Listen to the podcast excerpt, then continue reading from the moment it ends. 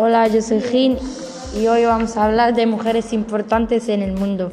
Vamos a hablar de Mary Sophie Germain, fue una matemática y física autodicta.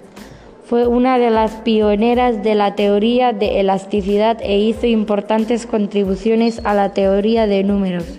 Uno de sus trabajos más importantes fue el estudio de los que posteriormente fueron conocidos como números primos. Germain nació en París en el seno de una distinguida familia de la burguesería. Su padre, Ambrosi Franco Germain, maestro orfebre, fue miembro del tercer estado en la Asamblea Constituye de 1789. Bueno, eso ha sido todo. Espero que haya gustado. Adiós.